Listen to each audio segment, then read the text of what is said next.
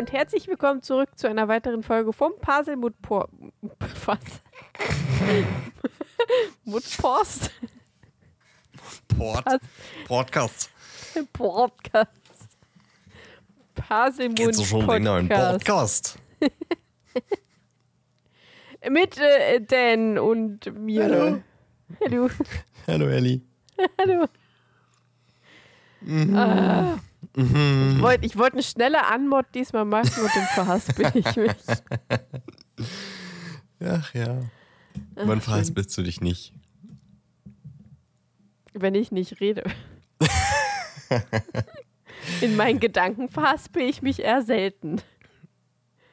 Obwohl ich Aber letztens. nicht nie.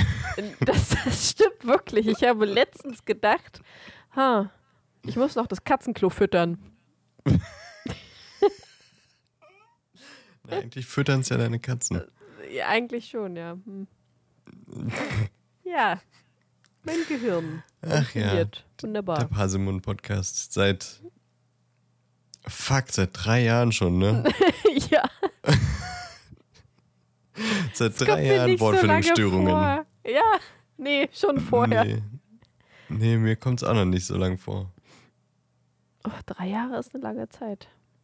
Aber also ist ja nicht so, als wenn wir ein Jubiläum hätten oder so. Nee, das nicht. Elli, worüber reden wir denn heute? Also für, vielleicht mit, nicht mit solcher, mit so einer äh, euphorischen, enthusiastischen Stimme in das Thema. Äh, wir reden heute über Sir Michael John Gambon. Der vorgestern? Nee, wann ist er gestorben? Von, vor einer Woche, oder? Fünf Tage? Mm, ja, Letzten Mittwoch, Ja. am 27.09. ja. Richtig. Und da haben wir uns gedacht, warum nicht äh, über ihn ein bisschen reden? Über sein Dasein. in- Frieden ruhen. Ja. Er möge in Frieden ruhen.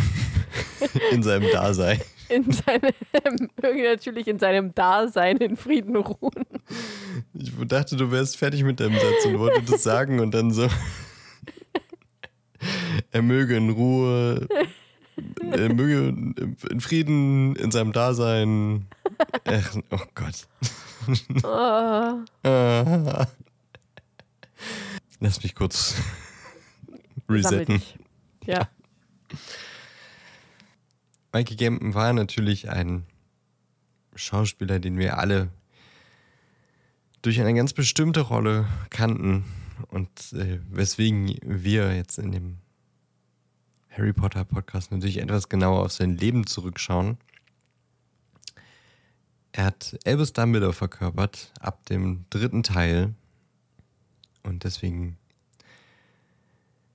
möchten wir sein Leben ein wenig auch äh, äh, Revue passieren lassen, ihn ja ehren damit und natürlich ihm wünschen, dass er in, in Frieden ruhen kann. So, jetzt habe ich mich gesammelt, jetzt habe ich auch mal ein paar Sätze gerade durchsprechen können. Sehr gut. Das hast du gut gemacht. Danke, danke. Und ähm, vielleicht können wir dann am Ende noch so ein bisschen darüber sprechen, was, was äh, er uns als Dumbledore vielleicht auch bedeutet. Mhm.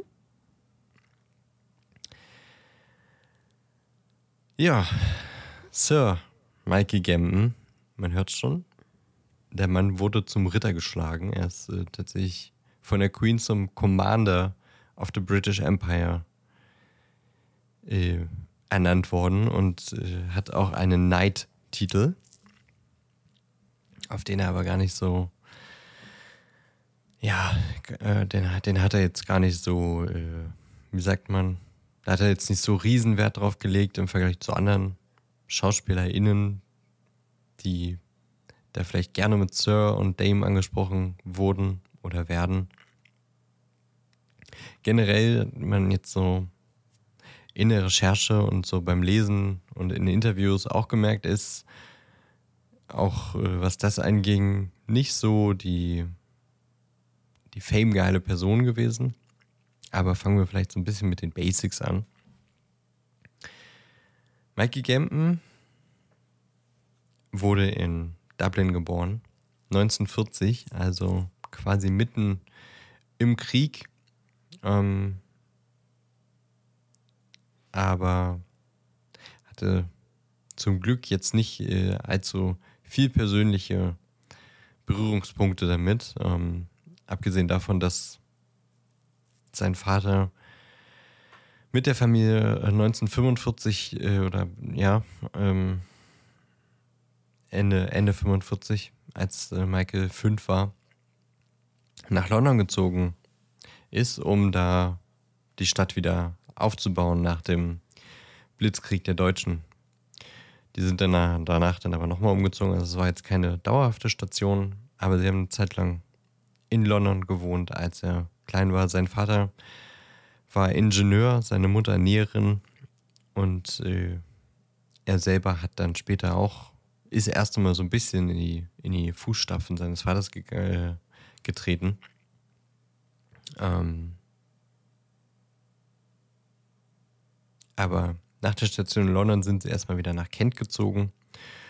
Und äh, Michael hatte jetzt nicht so die geilste Zeit in der Schule, hat alles daran gehasst und hat äh, die Schule so schnell wie möglich verlassen, sobald es dann ging. Also mit 15 ist er von der Schule abgegangen und hat erstmal eine Lehre zum ähm, ja, Werkzeughersteller gemacht. Er hat halt äh, Werkzeug produziert und hat dann später aber noch äh, sich weitergebildet zum Ingenieur. Und das ist auch bis zum Ende seines Lebens so seine, seine Leidenschaft geblieben.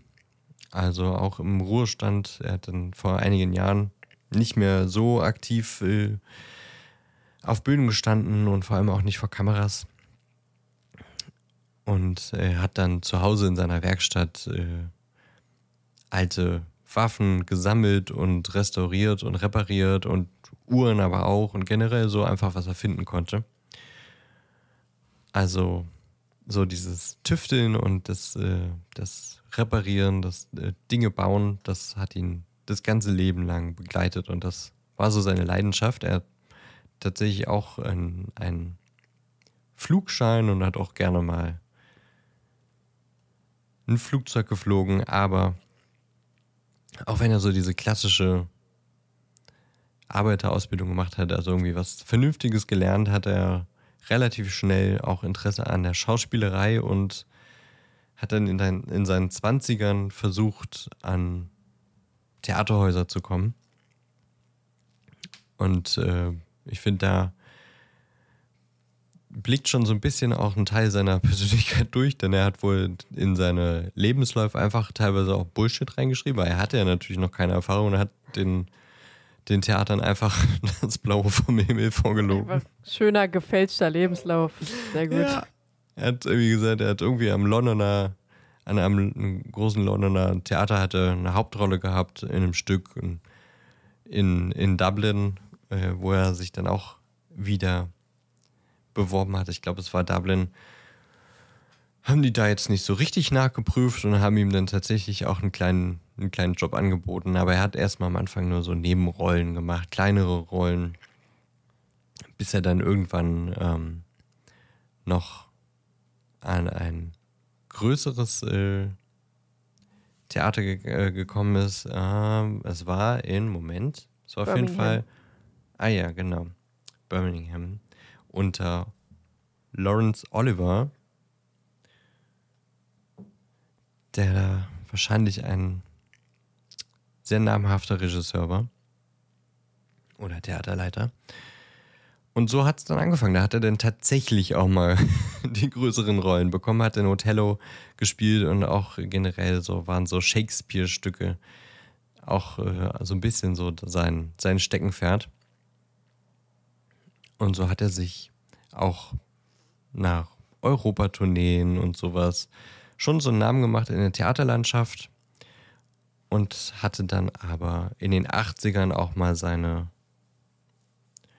naja, nicht Gehversuche, tatsächlich hat er schon andere äh, Fernseh, Fernsehrollen auch gehabt, aber so die Rolle, die ihm am meisten nachgesprochen wird oder für die ihn dann auch in, in Großbritannien die meisten Leute dann auch kannten, war The Singing Detective. Es war so eine Kurzserie, die dann auch tatsächlich sehr, sehr beliebt war in, in Großbritannien und die ist dann auch nach in die USA tatsächlich auch noch äh, ausgestrahlt worden. Eigentlich eine BBC äh, Produktion, aber dann kam es auch noch zu PBS in, in den USA und so. Da hat er einen Schriftsteller äh, gespielt, der an einer sehr schlimmen Haut- und äh, Gelenkkrankheit leidet. Und äh, quasi, das ist so eine ganz, da hast du so eine ganz brüchige Haut, die immer aufreißt und blutet und äh, das ist eine sehr schmerzhafte Erkrankung und äh, ich glaube, in der Serie geht es darum, dass er als Schriftsteller dann im Krankenhaus liegt und ja, vor lauter Schmerzen quasi eher so im Delirium und im Fieberwahn ist und dann im Fiebertraum die Story des äh, Singing Detectives quasi sich überlegt und dann nur äh, die, den Plot im Traum versucht zu optimieren und am Ende schreibt das dann, glaube ich, auch im, im Krankenbett. Aber diese Serie findet quasi in seinem Traum statt. Die, diese Krankheit ist tatsächlich äh, inspiriert vom, ähm, ja, vom Autoren der Serie. Äh, wie ist der? Daniel?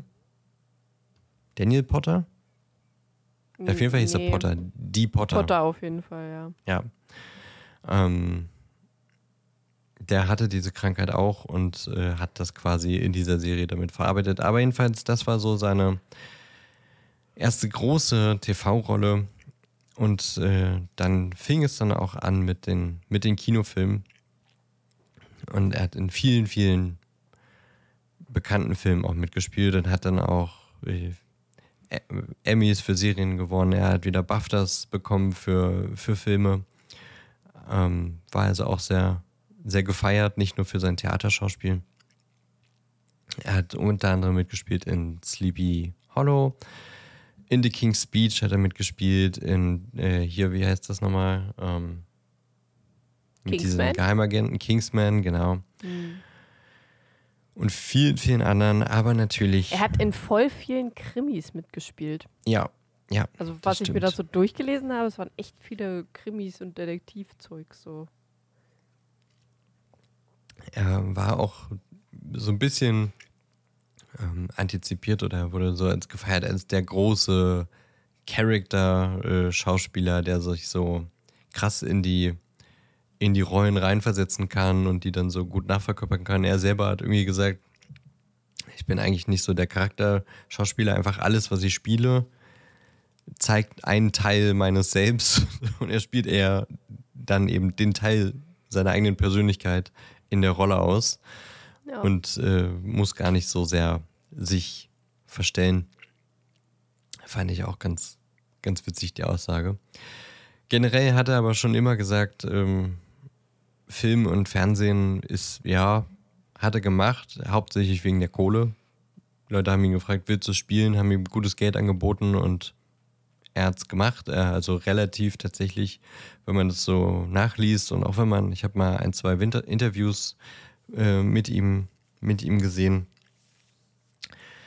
ist er da tatsächlich relativ emotionslos und ähm, hat auch gesagt, er hat sich, erinnert sich an keinen der Filme, die er gemacht hat. Das ist alles so, er, er dreht es ab und dann ist, das verschwimmt alles in einem großen Wirrwarr. Und seine wirkliche Leidenschaft und das, was er immer am, am interessantesten fand und was er am liebsten gemacht hat, war wirklich das Theater, auf den Theaterbühnen zu stehen und ja, die großen Rollen, die Shakespeare-Rollen zu spielen zum Beispiel, aber auch viele andere ähm, viele andere Stücke.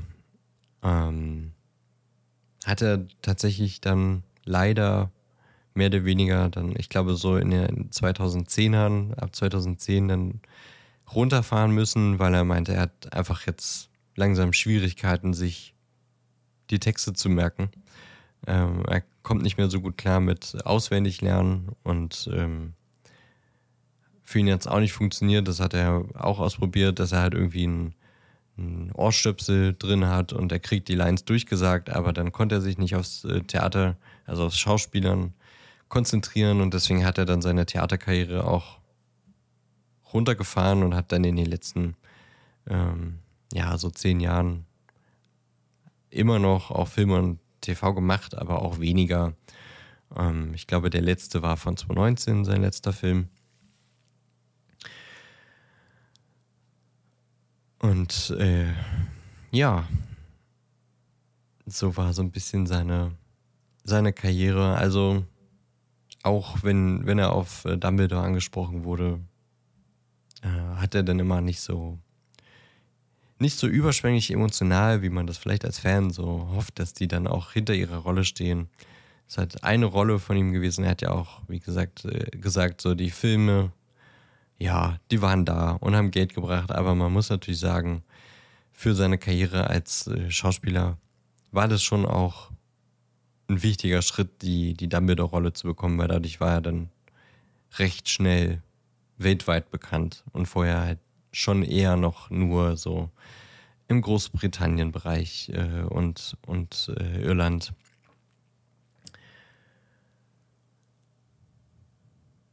Fällt mir noch was ein? Ähm, er war zum Beispiel in Top Gear war zweimal zu Gast, der Autoserie.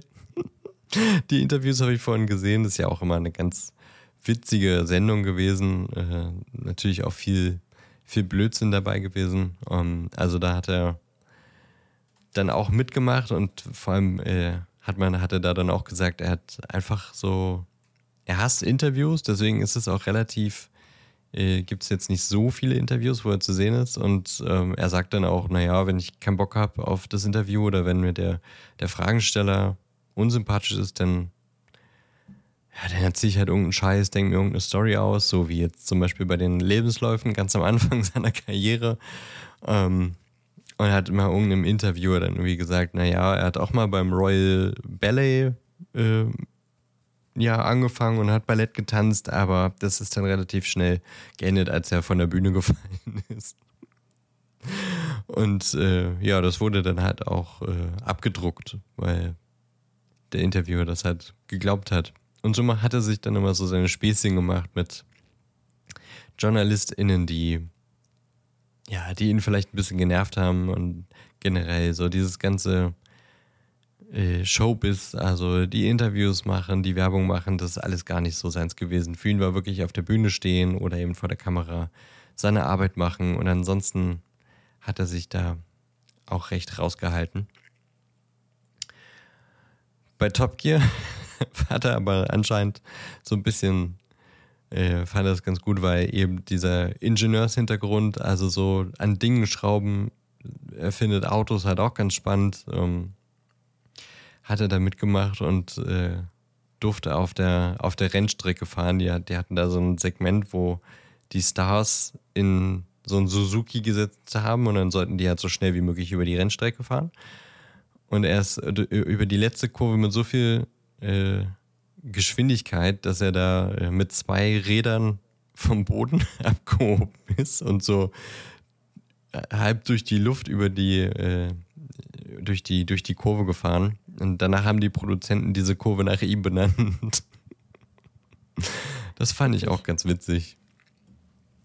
Und er hat da irgendwie auch eine Story, weiß ich nicht, ob die jetzt äh, tatsächlich wahr ist, weil kurz davor oder kurz danach hat er gesagt, äh, er hat dann gerne mal auch Bullshit erzählt in, in den Interviews. Äh, er, wie gesagt, er hatte einen Flugschein und hat auch gerne mal ein Flugzeug geflogen und er hatte einen Schauspielkollegen, der nicht so gerne geflogen ist und er meinte, komm, fliegst du bei mir mit, wir, wir sorgen dafür, dass deine Flugangst äh, so ein bisschen bekämpft wird. Und dann hat er beim Flug, hat er einfach einen äh, Herzanfall gespielt.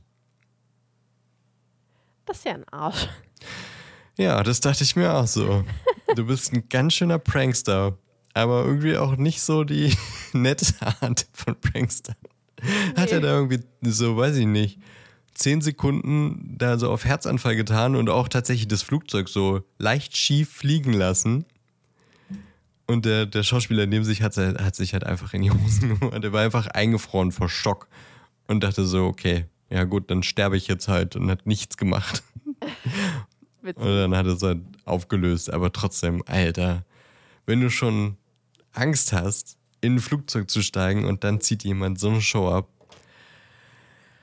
Puh. ah ja. Noch äh, vielleicht so ein bisschen Privates. Äh, er, das muss ich, da muss ich die Namen nochmal nachgucken. Er war auf jeden Fall verheiratet. Ähm, Mit Ann Miller. Richtig, genau. Danke für den Namen. Kennt man die? Wenn du es jetzt so. Nee, ich hab's nur Gut. vor meinem Gesicht. Von, du hast Ann Miller vor deinem Gesicht? Ich habe Ann Miller vor meinem Gesicht. Okay. Ähm, genau, 1962 hatte sie geheiratet. Ach ja, sie war eine Mathematikerin, also wahrscheinlich kennt man sie jetzt nicht unbedingt, aber anscheinend so sein Ingenieurstum hat ihn da auch äh, bei der Partnerwahl vielleicht so ein bisschen in die Akademikerrichtung geschoben. Aber ab den 2000er Jahren hat er tatsächlich dann außereheliche Beziehungen auch geführt. Mit, zumindest ist hier eine aufgelistet mit der 25 Jahre jüngeren Philippa Hart. Mit der hat er dann auch zwei Kinder. Ähm, also von daher auch jetzt nicht der treueste, was die Ehe angeht, zumindest. Ja. Aber ja, das Private endet dann mehr oder weniger tatsächlich am letzten Mittwoch. Er, er hatte eine Lungenentzündung und die hat dann leider in Konsequenz dazu geführt, dass er leider gestorben ist. Ja. Ja. Hast du noch, habe ich irgendwas vergessen? Irgendwas Wichtiges? Hast du noch interessante Facts? Nö. Eigentlich nicht. Okay.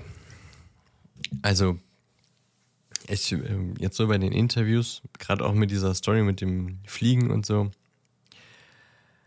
ich will jetzt äh, nicht über tote Herzchen oder sowas. Ich weiß nicht, ob ich ihn so super sympathisch fand und finde. Und ich fand ihn sich, tatsächlich noch nie sympathisch. Ja, ich wollte gerade sagen, das reiht sich bei mir auch so ein bisschen in das ein, was ich vorher schon dachte, äh, über ihn als Dumbledore-Schauspieler vielleicht auch.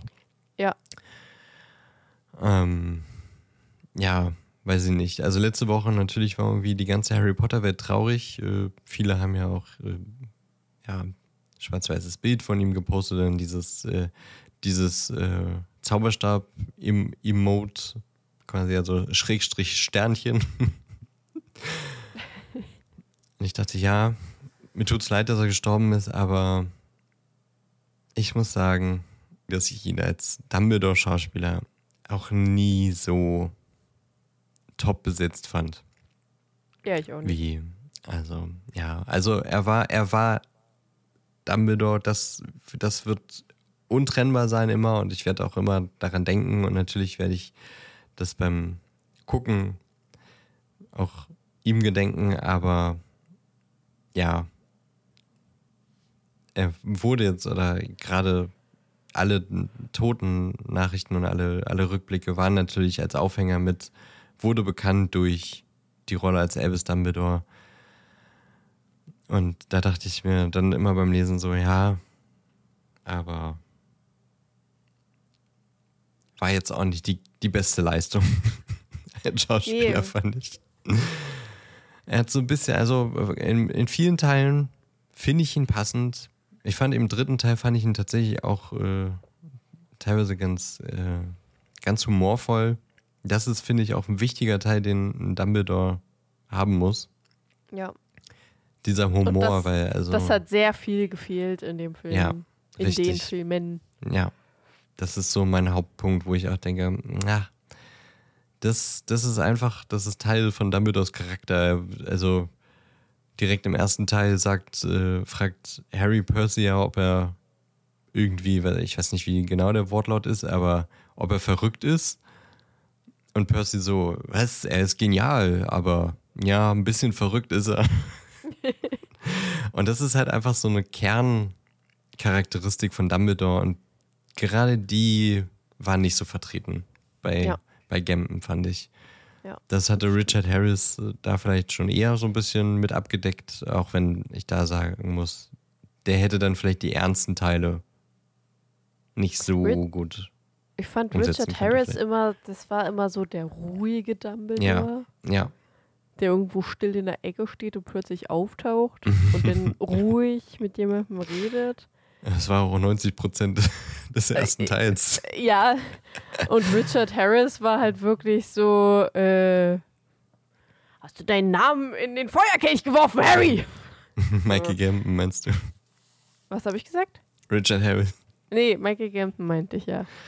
Ja, also das ist für, auch für immer die Szene, wo ich denke, oh nee. Das ist halt wirklich so die, also in der Schule hättest du so am Thema vorbei. Thema verfehlt. Ja, wirklich. Und das haben die halt aber so gedreht. Und das ist halt irgendwie immer so der Punkt, wo ich denke, ja, ja, Michael, ernster Dumbledore kannst du sein, aber wenn im Buch steht, und wahrscheinlich stand es im Drehbuch auch so, er fragt ruhig und unaufgeregt, ob er seinen Namen in den Feuerkelch geworfen hat. Und im Film kommt dann dieses Did you put a name in the cup of fire? ja, wirklich. Ich hab, ich, das erinnert mich immer an dieses lustige Lego-Video. Ja. ist, ich liebe das. Ja. Wo er einfach so ein, wie nennt man das? Irgend so ein Wrestling. Ja, so ein Body Slam, ja. Genau. so lustig. Also, wie es als Meme äh, wieder antizipiert wird, finde ich witzig, aber die Szene im Film, da denke ich mir jedes Mal, oh Mann, ey. Und also, das ist auch kein Geheimnis. Er hat selber gesagt, er hat die Bücher nie gelesen. Er hat ja. einfach, er hat das Drehbuch, er hat die, der, die, ähm, ja, seine Lines hat er natürlich auswendig gelernt, aber er hat halt so gespielt, wie er sich das selber so gedacht hat. Ja. Und da weiß ich nicht, da kann man eben an vielen Momenten so an diese Diskrepanz, dass das nicht zu dem damit äh, gepasst hat, den man aus den Büchern kannte. Und das fand ich schon ein bisschen, bisschen schade, auch wenn er für immer der, der Dumbledore sein wird an den sich wahrscheinlich die meisten erinnern werden. Ja, vermutlich. Ja. ja, jetzt ist nur noch ein Dumbledore am Leben.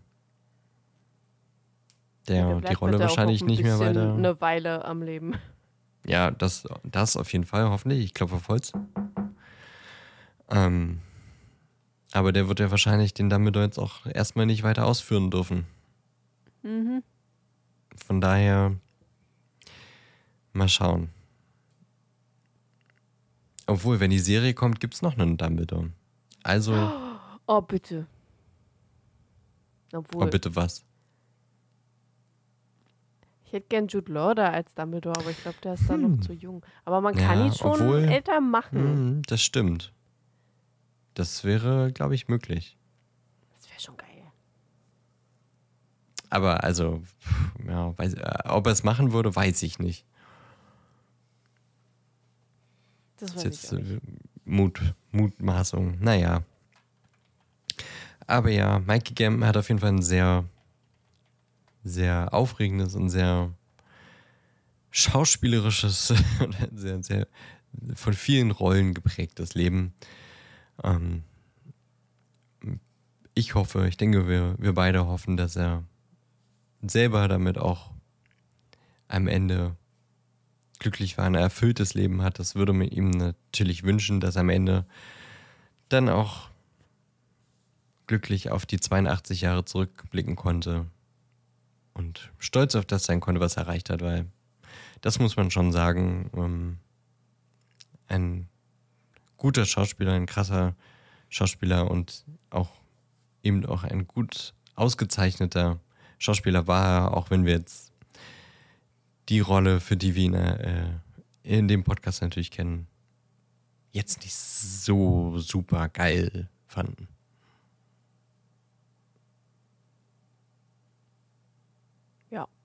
Ja. Ruhe und Frieden. Ja.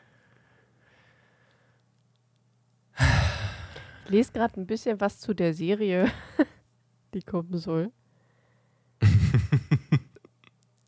so. HP News.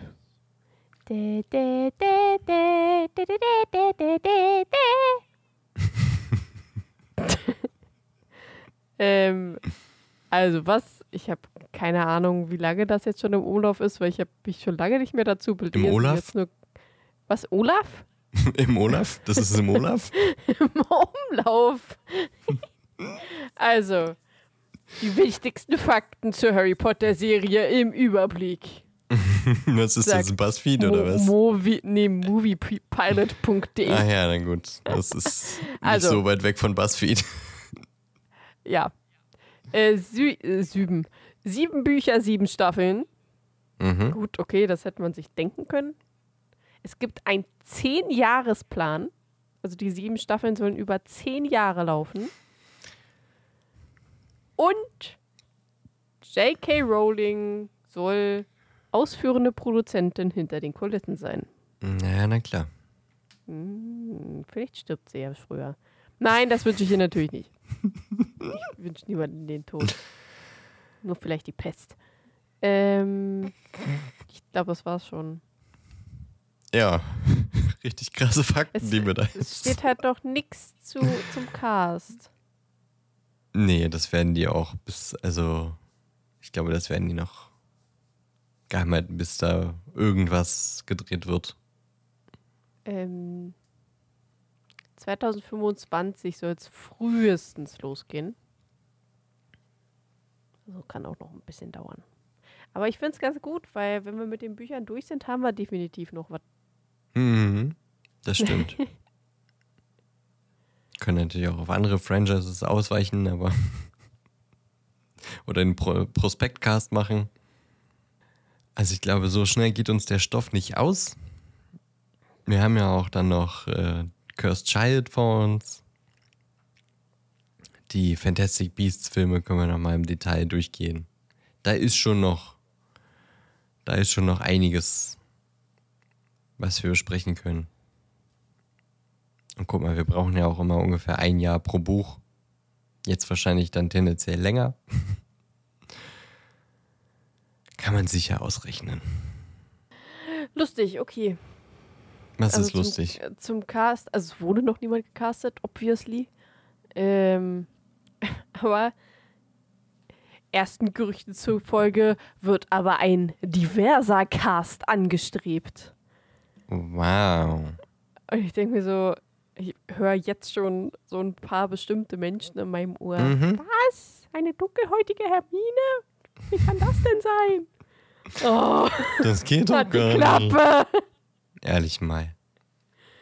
Oh, ich krieg, ich, krieg, ich krieg jetzt schon Krätze, obwohl noch nichts gesagt wurde. ah, wirklich anstrengend.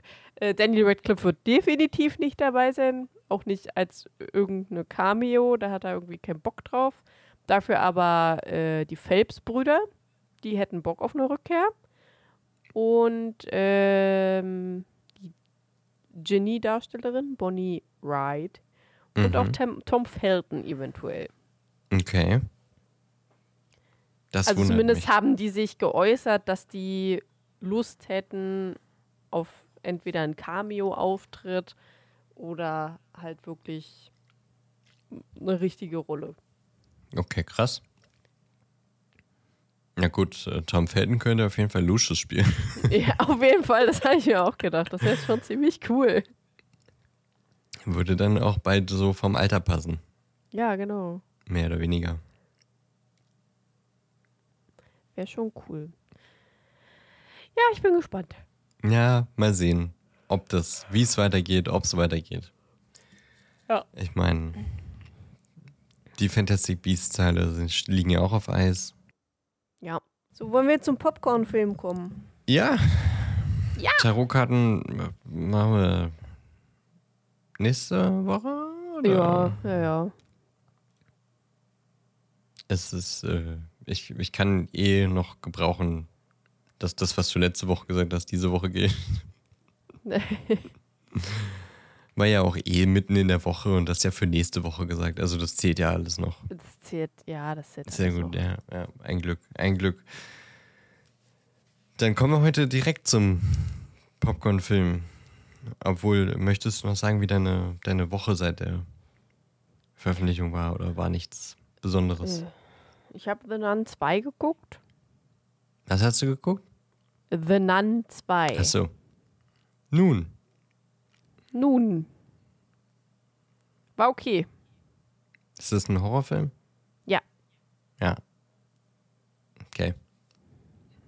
War War der gut? okay. Ach so, stimmt, das sagtest du. Das habe ich vor zwei Sekunden gesagt. Ja, das ist richtig, stimmt. So lange funktioniert mein Gehirn gerade anscheinend. Sehr gut. Perfektes Kurzzeitgedächtnis. Sehr gut. äh, ja, muss man nicht im Kino sehen. Ist ganz nett, mal so auf der Couch, aber jetzt nichts Okay. krasses, Besonderes irgendwie. Ich habe mein Wochenende mit meinem besten Freund verbracht. Das war sehr schön. So schön. So schön.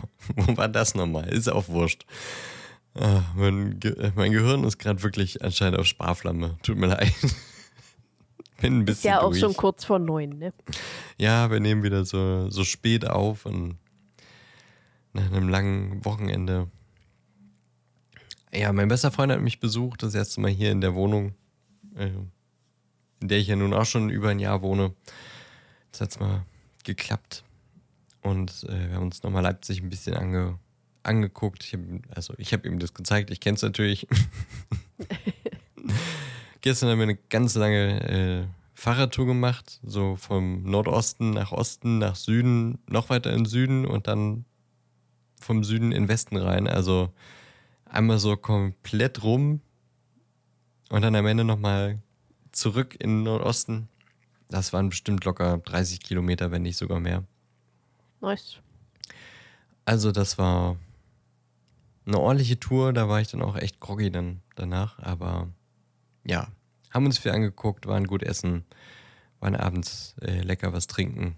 Natürlich nur verantwortungsvoll und äh, in Maßen. Sehr gut. Düpp, düpp, düpp, düpp, düpp, keine Drogen. Keine Drogen. Und dann ist er heute, heute Mittag wieder gefahren und dann, ja, war das lange Wochenende quasi auch vorbei. Und dann habe ich meinen äh, Rechner halb geschrottet. Aber wir können aufnehmen und ich werde es wahrscheinlich auch noch schneiden können, aber ich muss auf jeden Fall noch ein wenig rumdoktern an diesem Rechner. Das hat jetzt ein wenig meine Laune gecrashed und meine Nerven strapaziert. Aber ja, sonst habe ich auch nicht so viel zu erzählen. Letzte Woche war ganz schön nervig, anstrengend, ermüdend. Aber kommen wir zum Popcorn-Film. Yes. Interstellar. Yes. Hatte ein Zettelchen, den ich ja leider zerrissen habe, den ich noch kleben muss. Interstellar kam raus 2000. Warte, ich muss den Zettel zusammenhalten, damit ich sehe. 2014. Das ist, äh, Adventure und Sci-Fi. DarstellerInnen Matthew McConaughey, Anne Hathaway, Jessica Chastain und viele weitere, wie zum Beispiel Sir Michael Caine, den hatte ich jetzt im Kopf. Ach ja, mit Damon zum Beispiel. Also da sind einige Matt namhafte. Damon. Ist aber keine Challenge jetzt, oder? Nein. Gut. Matt Damon. Regisseur war Christopher Nolan. Wir haben jetzt äh, wirklich schon, warte mal, also war es jetzt der dritte Nolan-Film? Uff. Weiß ich nicht. Aber irgendwie habe ich das Gefühl, wir gucken gerade Nolans. Ähm, Laufzeit 169 Minuten, FSK 12. Bewertung 8,6 von 10 auf IMDb. Also, ich habe den das erste Mal gesehen. Du schon öfter. Willst du ihn zusammenfassen oder soll ich es versuchen? Was ist dir denn lieber? Naja, mein Gehirn funktioniert heute so super, aber ich kann es versuchen. aber du wirst bei den, den ganzen Zeitsachen vielleicht ein bisschen unter die Arme greifen müssen. Sehr gern. Aber ich muss, ich möchte nochmal sagen, ich, ich bin doch irgendwie positiv überrascht und stolz auf mich, dass ich Herr der Ringe 3 in 20 Minuten zusammengefasst habe. Beim Schnitt dachte ich so, geil. Das, das hätte ich nicht gedacht vor allem. Bei dem Film. Da finde ich 20 Minuten ist schon, war schon eine Ist Leistung. Schon gut. Schon gut. Und da war noch die, äh, die Spinnendiskussion noch mit drin. Ja, stimmt. Siehst du? Über Kankra. Also. Ja. So, aber Interstellar handelt von dem unbelebbaren, naja, es ist, er ist fast unbewohnbar geworden, unsere, unsere gute Erde. Ähm, also es wird so nicht gesagt, aber es ist im Grunde die Fortführung von dem, was wir gerade selber schon in, in den ersten Zügen miterleben. Die Erde wird immer trockener, es wird immer wärmer, Ernten fallen aus, äh, es gibt Lebensmittelknappheit, äh, Hungersnöte ähm, und die ganze Gesellschaft, ich weiß gar nicht, was mit den IngenieurInnen passiert ist. Die sind irgendwie mehr oder weniger ausgerottet. so wirkt es zumindest. Unwichtig geworden, ja. Ja, also irgendwie die ganze, die ganze Gesellschaft äh, besteht nur noch aus VerwalterInnen. Und das sind auch so die quasi die Kontrolle und die Macht haben. Es muss Und alles Pharma. verwaltet werden, das, was noch da ist. Ja, und Pharma, die sind halt ähm, essentiell, um die Lebensmittelknappheit zu bekämpfen. Matthew McConaughey ist aber Ingenieur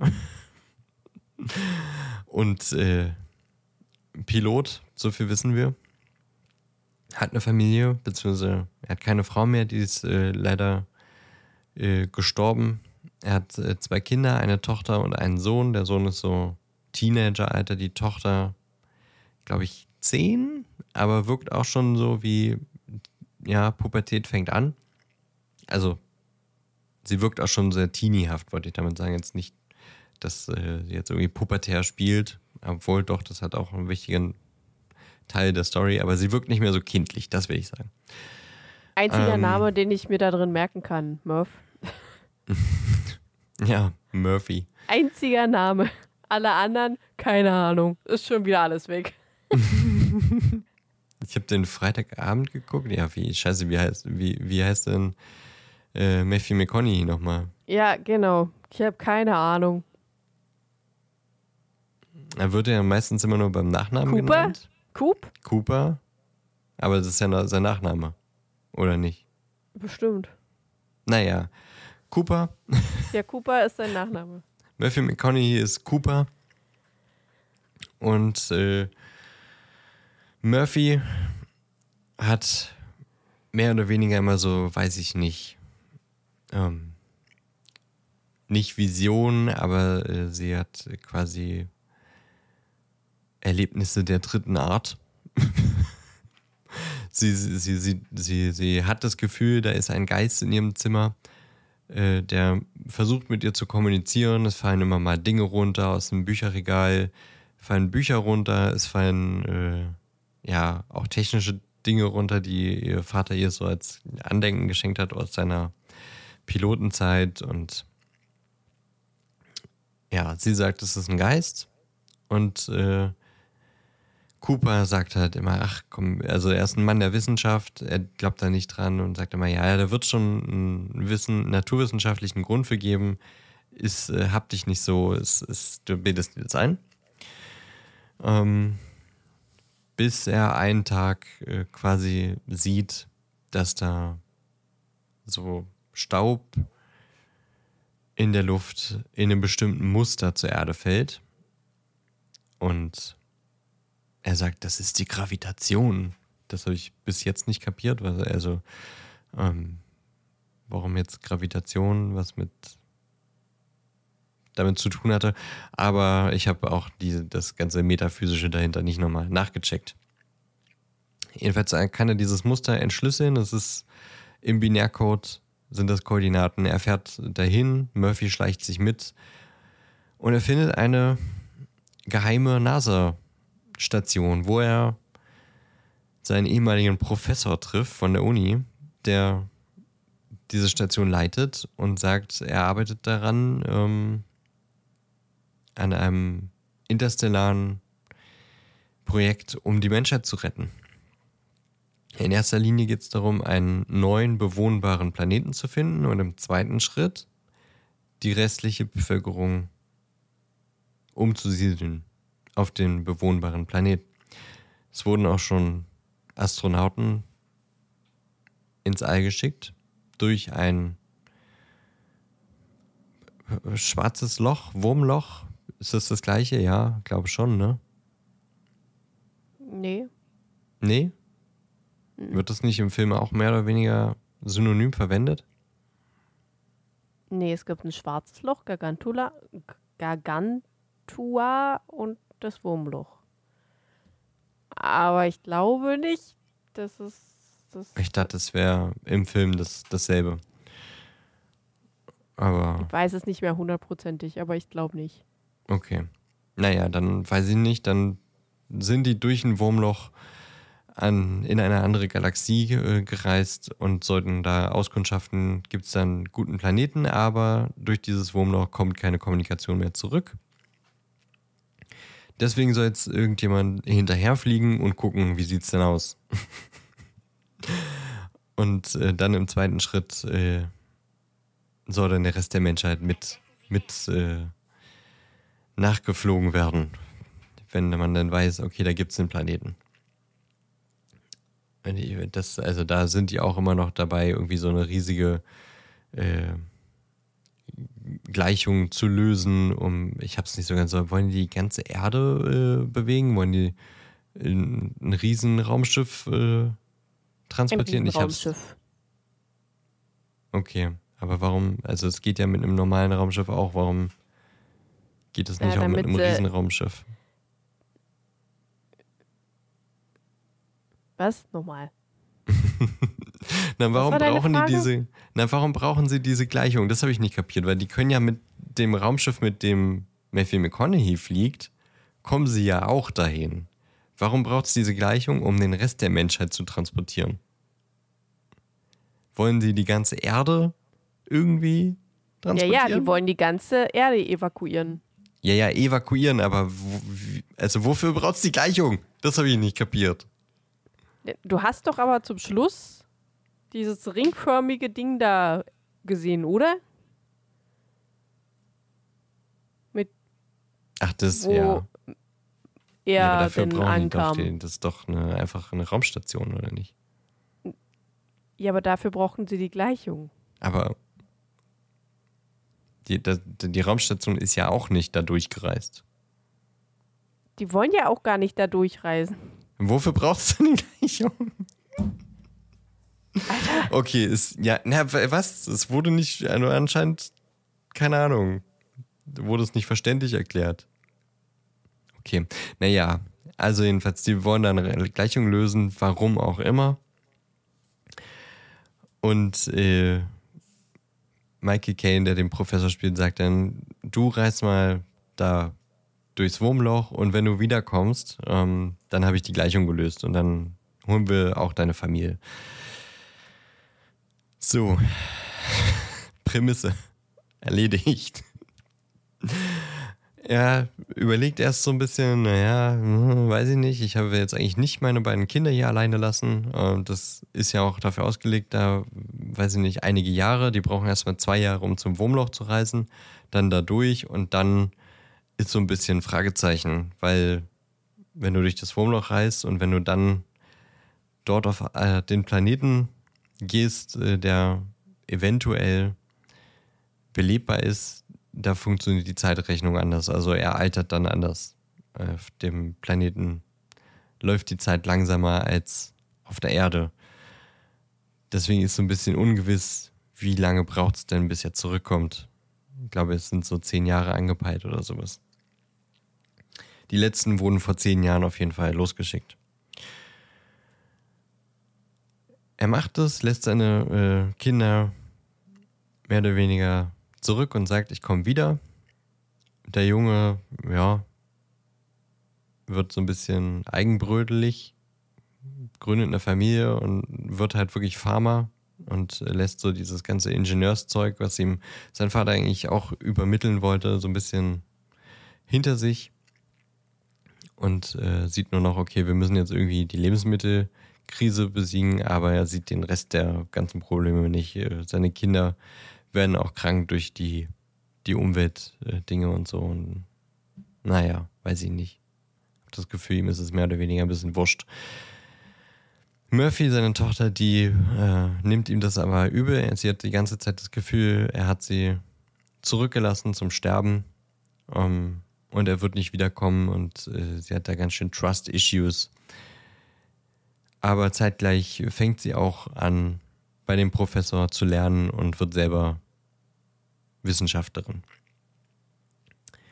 Cooper und Anne Hathaway und noch ein paar andere äh, Astronaut, ja, Astronauten reisen durch das Wurmloch und äh, empfangen ein paar Daten von den drei Astronauten, die vor zehn Jahren weggeschickt wurden. Und äh, von allen gibt es auf jeden Fall mehr oder weniger vielversprechende Daten. Sie wissen aber nicht mehr, ob die noch am Leben sind, weil die letzten Daten sind eine Weile her. Die reisen zu dem einen Planeten, ist so ein riesen Wasserplanet, merken, okay, die Person, die hier vorher gelandet ist, ist gecrashed und hier gibt es nur Wasser und kein Leben. Und das ist äh, kein Planet, auf dem die äh, Menschheit leben könnte. Also verziehen sie sich wieder. Dabei stirbt einer der, der äh, ein Crewmitglied und sie verlieren glaube ich, 23 Jahre Zeit, weil die Zeit da eben, wie gesagt, anders verläuft. Anna ja. Hathaway und Cooper sind noch ganz jung und kommen zurück auf die Raumstation, wo noch ein anderer Astronaut war und der ist dann schon angegraut und hat gemeint, ja, ich habe 23 Jahre auf euch gewartet, aber ich konnte das schwarze Loch, das hier direkt nebenan ist, äh, ein bisschen erforschen. Und dann steht es äh, zur Auswahl, es gibt noch zwei andere Planeten, aber der Kraftstoff äh, ist sehr runter. Also die haben nicht mehr so viel. Die haben höchstens noch Kraftstoff für einen Planeten und die Reise zurück zur Erde. Und äh, Cooper will eigentlich zurück zur Erde, um dann die anderen Menschen zu holen. Es gibt aber noch den Plan B, der dann quasi ist auf einen der bewohnbaren Planeten und die haben ganz viele äh, befruchtete Eizellen dabei und haben quasi alles vorbereitet, um die Menschheit dort neu anzusiedeln. Und das ist Plan B. Also gar nicht die Menschen von der wiederholen, die werden da mehr oder weniger dann halt verrecken. Ähm, aber die Menschheit lebt weiter in der neuen Generation, die da auf der Raumstation quasi oder dann in dem, auf dem bewohnbaren Planet neu angesiedelt wird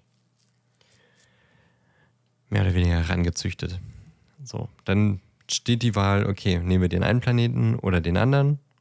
Von beiden kommen, kamen recht äh, vielversprechende Daten. Auf dem einen ist aber der Love, das Love Interest von Anne Hathaway. Deswegen sagt sie, lass mal dahin gehen. Mein Gefühl sagt mir, das ist richtig. Und Kuba ist mehr oder weniger, ja, weiß nicht, ob das Eifersucht war oder sowas. Sagt so, naja, aber der andere Planet ist genauso vielversprechend und äh, ist nicht ganz so weit weg. Lass uns den nehmen, das passt schon. Dann gehen sie zu dem, das ist ein Eisplanet. Da treffen sie Matt Damon. Ähm, und er sagt, yo, der Planet ist bewohnbar. Passt schon, wir können hier die Leute wieder herholen. Und dann äh, wollen die dort die Station aufbauen, um dort die ja, letzte Messung und weiß ich was zu machen, auch die Ansiedlung und sowas vorzubereiten. Cooper und Matt Damon gehen alleine irgendwo irgendwo hin, wollen eine Sonde platzieren oder weiß ich was. Und dann sagt Matt Damon, jo, ähm, übrigens, war eine Lüge und ich lasse dich jetzt hier zurück und ähm, reist dann mit dem Raumschiff wieder zurück zur Erde, weil mehr oder weniger ist er einfach einsam gewesen und das hat ihm so ein bisschen den Lebenswillen und auch den Verstand geraubt. Er freut sich einfach wieder Menschen zu sehen, aber will wieder auf die Erde. weil er soziale Interaktion vermisst und den Glauben in die Mission verloren hat. Naja, die können mit Damon überwinden ähm, und sind dann aber wieder auf der Raumstation im All, sind nur noch zu zweit, Anne Hathaway und äh, Cooper. Und dann ist klar, okay, der, der, der Treibstoff reicht nicht mehr zurück zur Erde, sondern es kann jetzt nur noch Flucht nach vorne auf den neuen Planeten. Und Cooper sagt so, ja, wir haben ja noch genug ähm, Verpflegung für uns beide, das passt schon, wir reisen jetzt zusammen hin und dann machen wir das neu. Das sagt er, aber dann beim Hinreisen merkt man, okay, er hat so gesagt, aber sein Plan ist eigentlich, ähm, er lässt Anne Hathaway mit dem Raumschiff auf diesen Planeten reisen, ähm, weil Verpflegung reicht auch nicht, Kraftstoff reicht auch nicht. Er muss tatsächlich auch Schwung holen durch dieses ganze Ballast abwerfen und er selber ist selber Ballast, lässt sich äh, von der Raumstation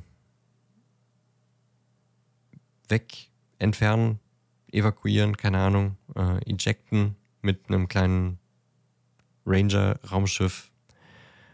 Und sie kann dadurch dann zu dem Planeten reisen und er fliegt in das schwarze Loch Gargantua, das ja auch so ein bisschen noch äh, ein großes Fragezeichen ist, weil jetzt keiner erforschen konnte und so ein bisschen die Hoffnung ist, dass äh, dort, wenn er da drin ist, vielleicht auch noch Daten sammeln kann, die er irgendwie per Notsignal an die Erde schicken können, weil in dem schwarzen Loch kann man vielleicht den Schlüssel finden für diese Gleichung, die auf der Erde noch nicht gelöst wurde.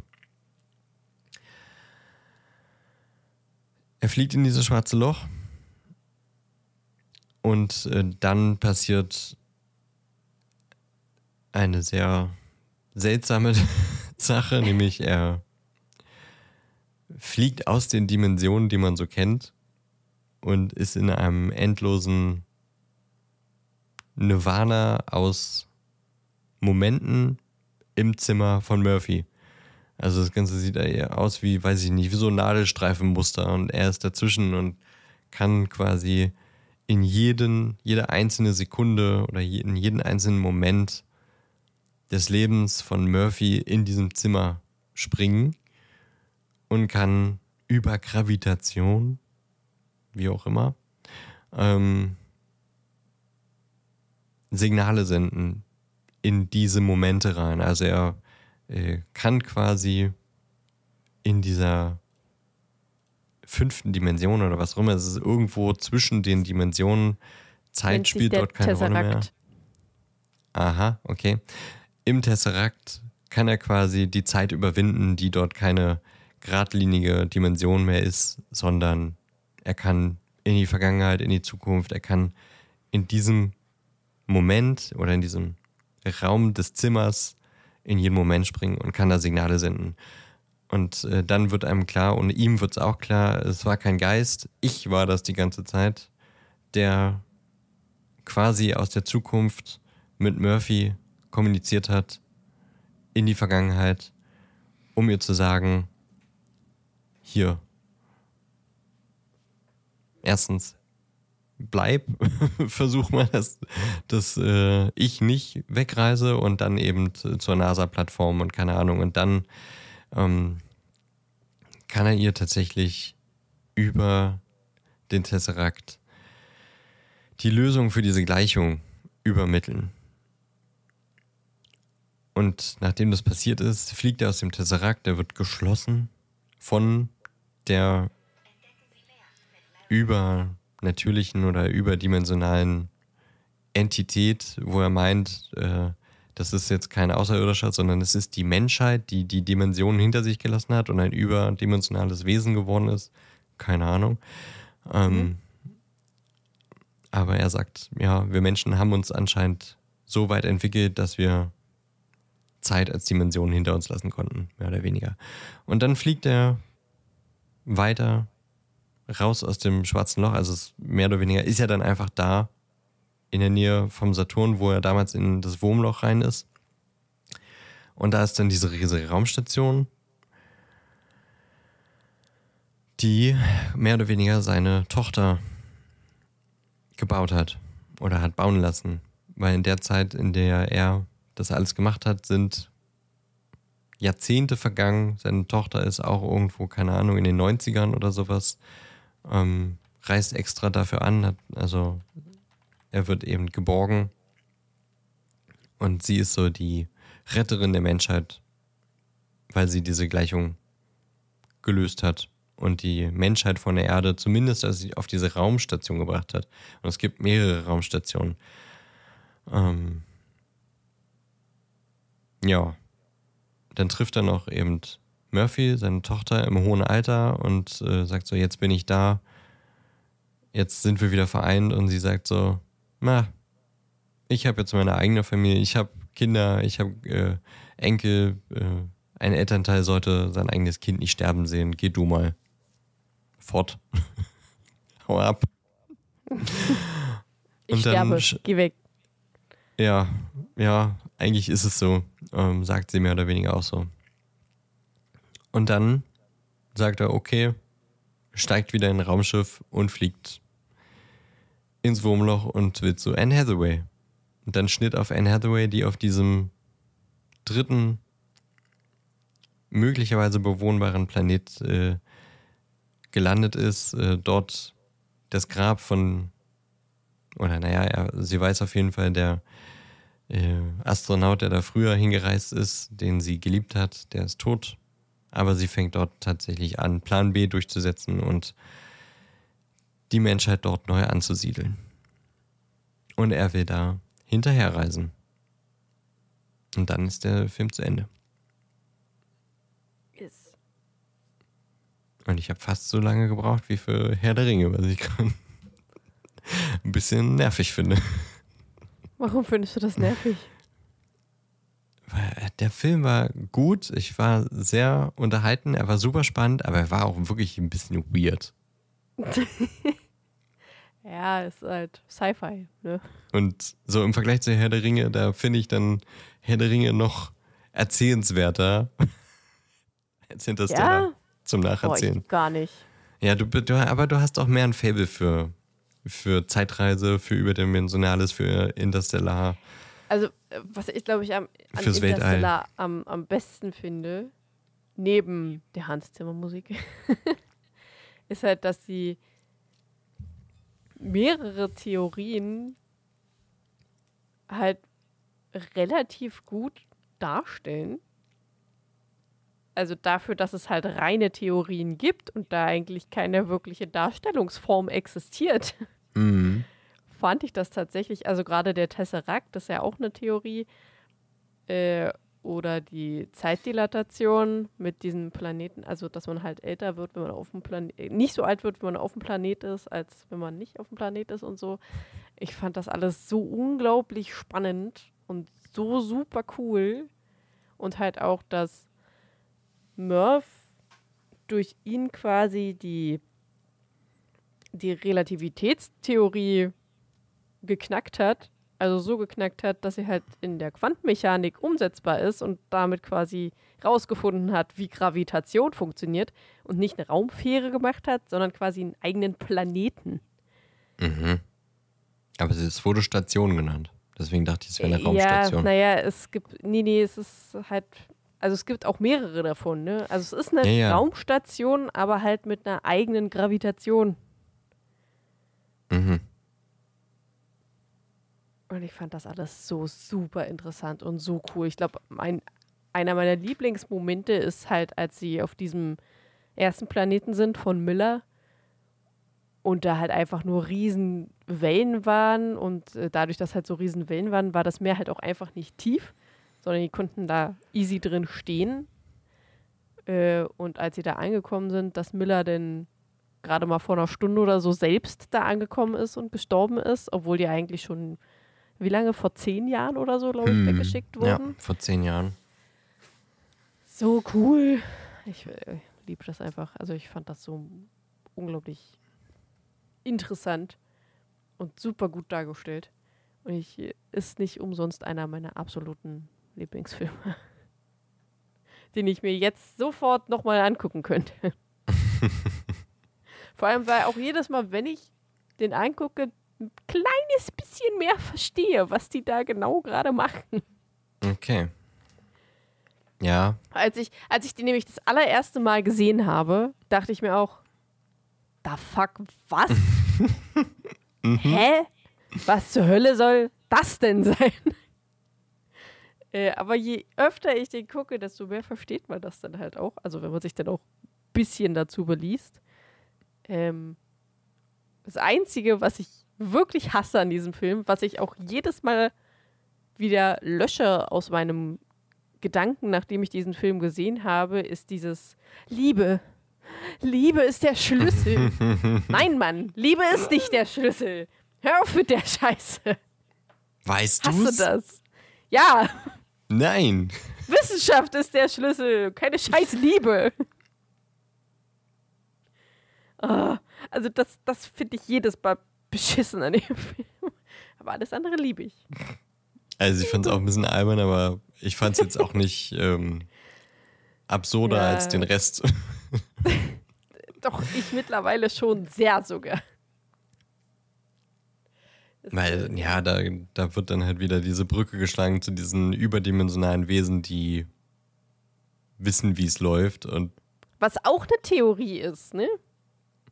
Die, äh, mit der ich mich noch nicht so sehr befasst habe, weil das immer, wenn ich versuche, mich dahingehend zu befassen, ich immer in irgendeine komische Esoterik-Schiene komme, aus der ich dann wieder rausgehe, weil ich die nicht mag.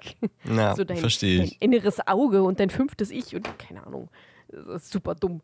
Nee, sondern halt wirklich dieses. Wir sind ja vierdimensional. Drei, vier? Oh, keine Ahnung. Drei, glaube ich. Vier? Weiß ich nicht mehr. Und die sind halt fünfdimensional. Das heißt halt, die, haben noch irgendeine Ebene durchbrochen, was halt auch wirklich so sein kann. Ich habe die aber vergessen, wie diese Theorie heißt. Nur, dass wir halt einfach noch lange nicht so weit sind, um irgendwie sowas ähnliches zu begreifen. Aber wir kommen immer ein Stückchen näher. Oh, deswegen finde ich Wissenschaft so unglaublich cool und interessant, auch wenn ich meistens immer nur so ein Viertel davon verstehe. Es ist cool. Vielleicht mag ich auch deswegen den Film so gerne. Oh, diese Ja, Musik von eventuell. Hans Zimmer. Ist einfach Das hat eigentlich alles, was du, was du brauchst. Also, Ja. was du brauchst. Ganz, ganz Ja, äh, hat alles, was- individuell du. ich persönlich brauche. Das stimmt. Und du wisst, wenn irgendwann einer zu mir kommt und sagt, ey, wir würden dich gerne mal durch ein Wurmloch schießen, damit wir gucken, was auf der anderen Seite ist, go for it. Ich bin definitiv dabei. Let's go. Bitte. Schieß mich durch alles. Ist mir egal. Ich will wissen, Wie dieses. Meme mit der Kredit oder so, den Reels, Ja, wie die Kreditkarte so genau, in die Kamera. Genau. Nimm, genau, jetzt, genau. komm, los. Bitch, take my money. Or my life, wie auch immer. Aber Shut up and take my life. Überall hin. Genau. Liebe ich. Mega gut. Ja, also, wie man wahrscheinlich merkt, du hast dich eben selber privat schon sehr mit den metaphysischen Hintergründen dazu befasst und findest die spannend und kannst den Film deswegen auch besser auch rezipieren. Und ich habe halt, ja, ich habe mich halt nicht belesen und dachte so, aha, Gut, das, ja, ja, okay. das, ich bin, ich verstehe das auch vollkommen. Das ging mir beim ersten Mal halt, wie gesagt, auch so. Aber ich glaube, dadurch, dass es generell ein Gebiet ist, was mich sehr interessiert, mag ich den, mochte ich den Film halt von Anfang an schon sehr gerne, auch wenn ich ihn am Anfang super weird auch zugleich fand. Aber dann halt genug Motivation und äh, Wissensdurst hatte, um mich dazu zu belesen und den Film dann nochmal zu gucken und dann nochmal und dann nochmal und dann nochmal und dann nochmal. und die Musik von Hans Zimmer hat äh, das alles nur noch mehr gepusht. Das, äh, also ich glaube auch mindestens drei Lieder sind auf meiner äh, Spotify-Playlist als Lieblingssongs deklariert von Interstellar. Weil Krass. geil. Große Liebe. Ich glaube, der Interstellar Theme Sound Song ist glaube ich, auch mein Lieblingsfilmmusikstück. Kriege jedes Mal Gänsehaut, wenn ich auch nur den Anfang davon höre. Ja, ist ein gutes Stück Musik. Ja. Aber also, ja, kann ich jetzt halt noch nicht so relaten, weil ich den jetzt halt das erste Mal Ja, gesehen habe. Vollkommen okay. Ich meine, es ist auch ein sehr langer Film, ne? Also, bis man den sich nochmal anguckt, falls man sich den nochmal angucken will. mhm. Das, also, ich verstehe das vollkommen. Ich verstehe auch vollkommen, wenn man das irgendwie komisch und weird findet, weil man die Theorien auch nicht kennt oder sie auch gar nicht kennen möchte. Ist auch alles vollkommen okay. Ist Ich halt fand den äh, schon- individuell, schon- ne? Ich fand den schon sehr, sehr spannend und ich verstehe auch, warum der so gefeiert ist und ja auch ausgezeichnet wurde. Ich Oder? glaube schon. Ich glaube schon. Ich, Ich- weiß es nicht. Wahrscheinlich. Wir gehen mal davon aus. ich kann ja nicht googeln. Mein Browser will ja nicht.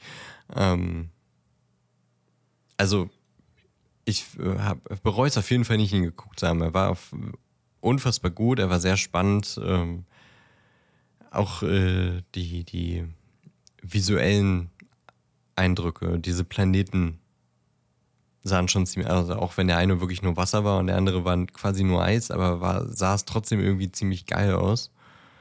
Ähm, aber ich weiß nicht, ob ich ihn so schnell nochmal ein zweites Mal gucken wollen würde.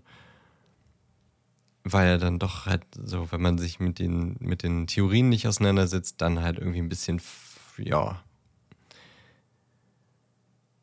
Also ein bisschen er hat, verquert wirkt. äh, ja, ja, das verstehe ich. Also er hat einen Oscar in beste visuelle Effekte, Mhm. die ja wirklich gut waren. Nominiert war es noch in beste Filmmusik, bestes Szenenbild, bester Ton und bester Tonschnitt. Äh, Mhm. Golden Globe Awards nominiert für beste Filmmusik, British Academy Film Awards ausgezeichnet für beste visuelle Effekte, nominiert in beste Filmmusik, bestes Szenenbild, beste Kamera.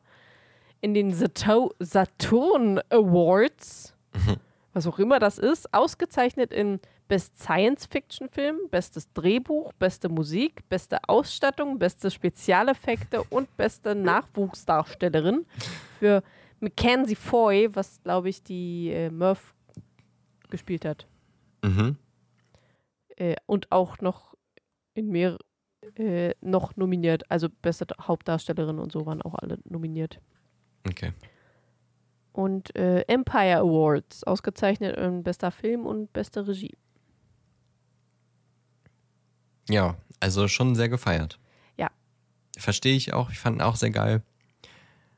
Aber wie gesagt, ich war auch am Ende dann so, okay. Okay.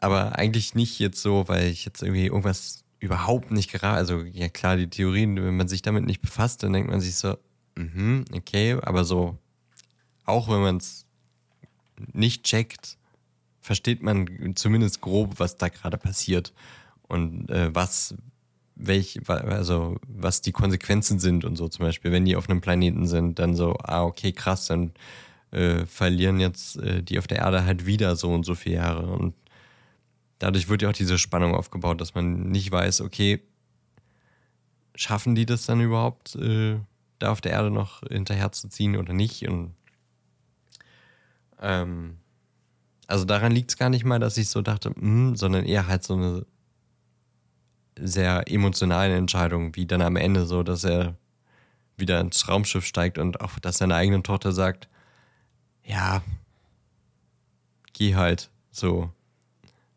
Also das, den Moment fand ich auch tatsächlich irgendwie ein bisschen Den, ich fand den auch zu sehr. kalt. Ja, ich fand den auch tatsächlich sehr kalt. Dafür, dass halt anfangs die Bindung so extrem Ja. war. Ja, Ich meine, gut, für sie waren es halt ja jetzt, was weiß ich, 60, 70 Jahre.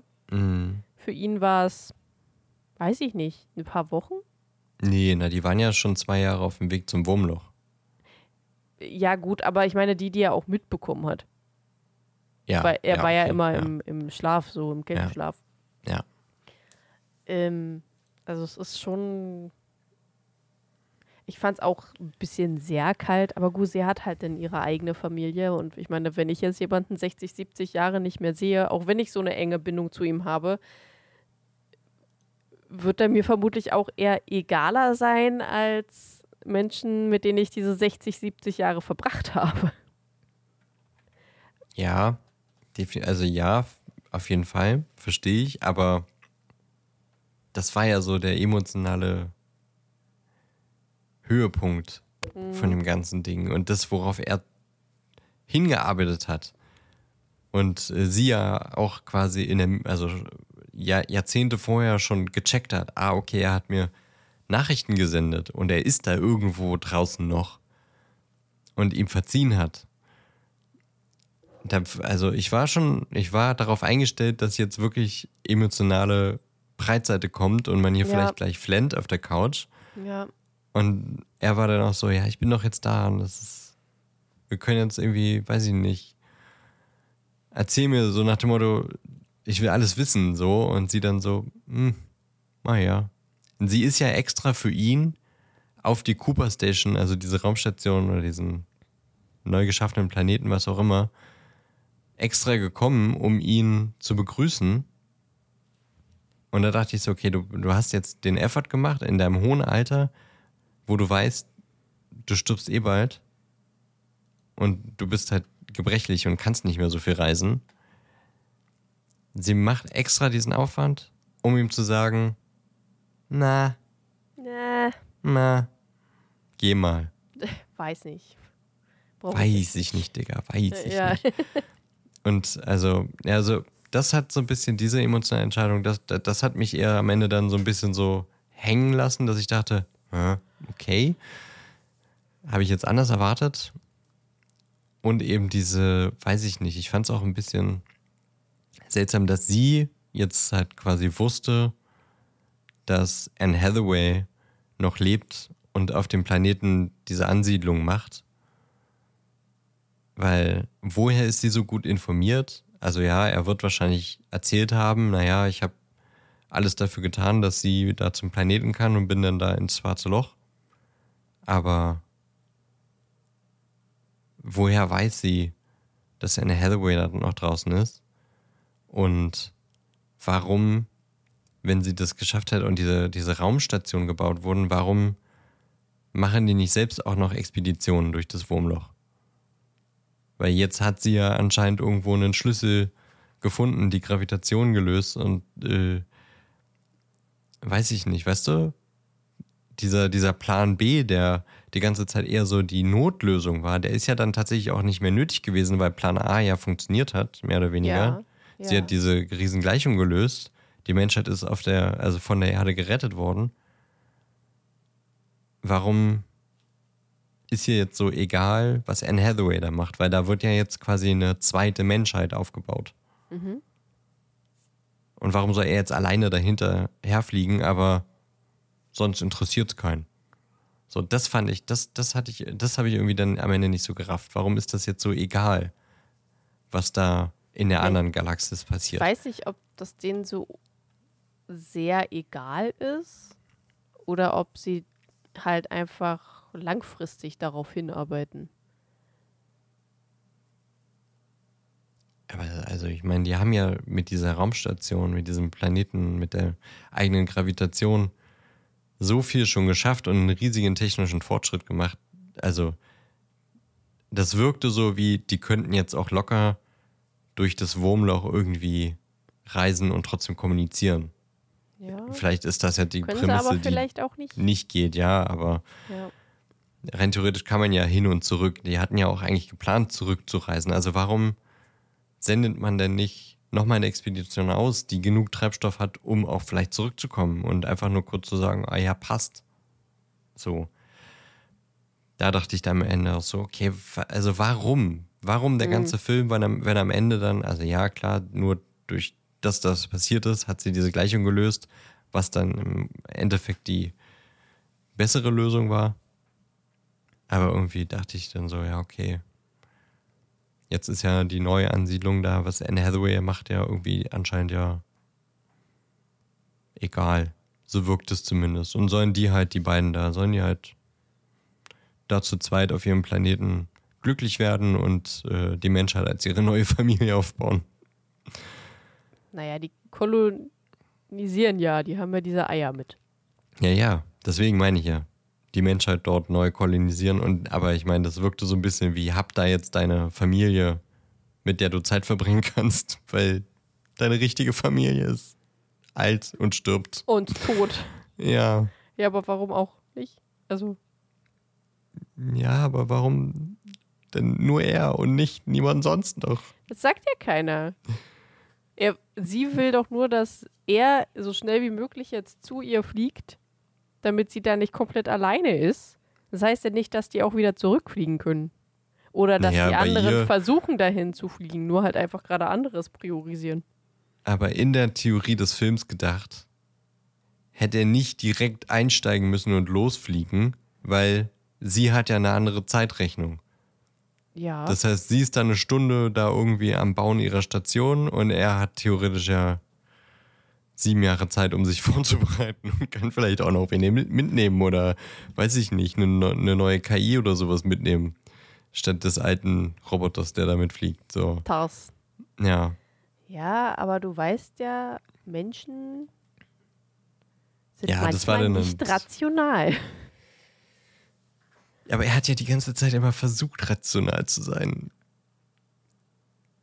Ja, und Ah, dann ja. hat er die Liebe entdeckt. Ja, die Liebe. Ich bringe euch Liebe. Das Problem Naja. allen Übels. Ja, weiß ich nicht. Das sind halt so die Dinge, wo ich dann dachte, hm, ihr habt die ganze Zeit versucht, irgendwie stringent diese physikalischen Gesetze abzubilden, aber macht jetzt so dieses, diese, weiß ich nicht, emotionale, äh, irrationale Klischee-Entscheidung am Ende. Ja. hat sich irgendwie dann am Ende für mich irgendwie, da dachte ich so, hm, irgendwie, Warum? warum? Ja. Ja. ja. Ja. Das verstehe ich, das warum. Aber es ist halt, weil Menschen halt blöderweise nicht ausschließlich rational sind. Oder weil Nolan einfach nicht noch eine Stunde produzieren durfte. Das kann auch sein. So, ich habe da jetzt noch äh, so für eine Stunde geplant, wie er äh, zu ihr fliegt, sie abholt und wieder zurückfliegt, aber vorher trotzdem da schon eine kleine Kolonie und dann wieder zurückfliegt und dann mindestens ein, zwei Stationen mit dahin bringt, damit es halt Ja. eine größere Kolonie ist. Ja, Ja, perfekt. Mach das. gut. Hier hast du nochmal 100 Millionen. Nice. Let's go. Ja, gut. Also ich maß mich nicht an zu sagen, also ich hätte anders gemacht als Drehbuchautor, als Regisseur. Das äh, tue ich auf keinen Fall. Ich fand, ich war sehr gut unterhalten mit dem Film. War am Ende halt nur so ein bisschen so, ach komm. Aber ja. Schon Bis zur Unendlichkeit. Ja, Viel im, weiter. im wahrsten Sinne war es ja. Ja, ja. Zwar nur auf diesen einen Raum beschränkt, aber das war für den Raum die zeitliche Unendlichkeit. In der er ja auch nicht hätte altern können, oder? Das habe ich mich gefragt. In diesem Tesseract? Weil da ist ja im nicht. Grunde unendlich Zeit gewesen. Ja. Oder er ist ja Und zwischen. unendlich Raum. Und Gravitation. Na, unendlich Raum ja nicht. Es war ja nur der, das eine Zimmer. Ja, ja. Also die hätten die Dimension Raum halt auch anderweitig erschaffen können, aber sie haben ihm halt nur diesen einen Ort gegeben. Ja. Naja, was ich ganz äh, spannend finde, ist, äh, dass ja nachdem dieses Jahr die ersten noch besseren Fotos von einem schwarzen Loch äh, gemacht wurden oder ja, geschafft wurde zu machen, dass da dann viele dann nochmal gesagt haben, krass, okay, jetzt wissen wir erst wirklich, wie es so halbwegs aussieht, aber bei Nolan sah es 2014 schon ziemlich treffend aus. Das fand ich noch ganz, ganz spannend. Also zumindest erinnere ich mich, dass als diese neuen Fotos von dem, von dem schwarzen Loch veröffentlicht wurden, dass das auch öfter gesagt wurde, so 2014 hat man schon ein ganz gutes, äh, ganz gutes Bild auf der Kinoleinwand gesehen. Ja, Aber wo man es vorher nur erahnen konnte eigentlich, wie es aussieht. ich finde, also die neuesten Bilder, die ja denn, denn doch recht verschwommen sind von schwarzen Löchern. Mhm. Es sieht einfach aus wie Saurons Auge. Aber halt mit einem Querstrich statt einem Längsstrich, oder? Ach ja, mein Browser geht ja nicht. Ich wollte nochmal gucken. naja, wir reden jetzt auch wirklich schon ähm, über eine halbe Stunde über diesen Film. Deswegen würde ich sagen, Ellie, machen wir jetzt hier mal Ja, Decke drauf. ja. Interstellar fand ich gut. Du findest ihn unfassbar geil. Ja. Auf jeden Fall Guckempfehlung. Ich finde, auch wenn man jetzt nicht so super Ahnung hat im, in der Physik und vor allem bei diesen ganzen, in der ganzen Quantenphysik, die ja äh, nur aus Theorien und nicht äh, belegt wurde, ähm, also aus Theorien besteht und noch nicht belegt wurde, ist es ein sehr spannender Film, den man auch so gucken kann und dem man auch so gut folgen kann. Man muss halt ein bisschen ein Fable für Sci-Fi haben. Das wäre gut. Ja. Ja, also Guckempfehlung erteilt.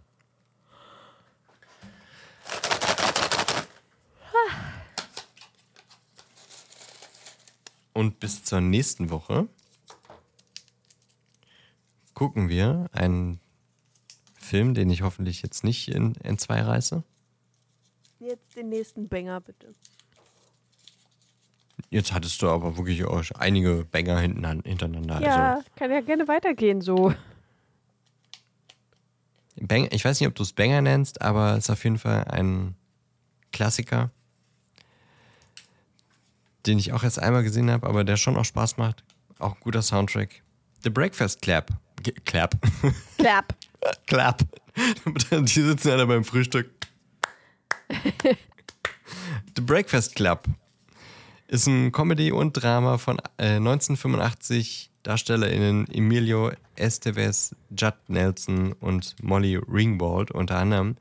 Regisseur John Yu oder Hughes, Laufzeit 97 Minuten, FSK 16, Bewertung 7,9 von 10 bei IMDb. Ich weiß ehrlich gesagt nicht, ob ich den schon mal gesehen habe.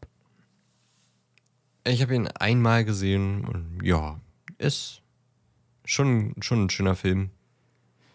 Ist so ein bisschen. Der, das geht jetzt tatsächlich fast so ein bisschen in Richtung Kammerspiel, weil die halt das, äh, der ganze Film nur in dieser Highschool und auch nur so in ein, zwei Räumen spielt.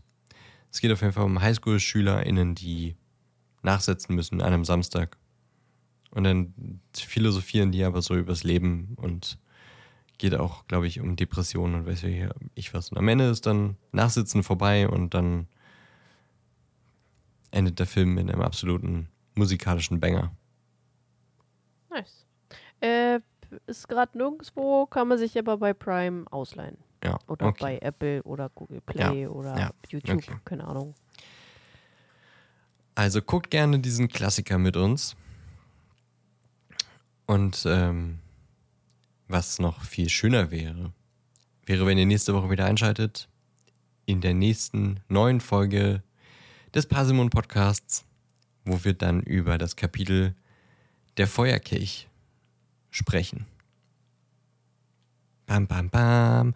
Also das namensgebende Kapitel für diesen, für diesen Buchteil. Damit ihr das nicht verpasst, abonniert ihr uns am besten auf eurer Podcast-Plattform, auf der ihr am liebsten Podcasts hört.